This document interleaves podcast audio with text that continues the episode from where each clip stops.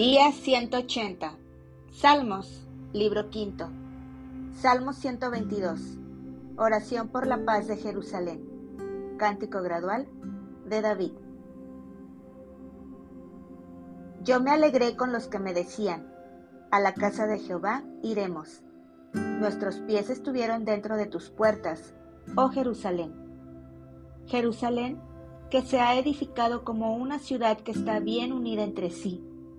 Y allá subieron las tribus, las tribus de Ja, conforme al testimonio dado a Israel, para alabar el nombre de Jehová, porque allá están las sillas del juicio, los tronos de la casa de David.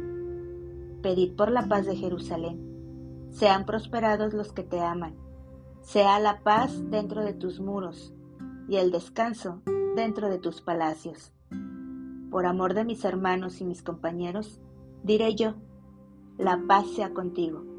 Por amor a la casa de Jehová nuestro Dios, buscaré tu bien.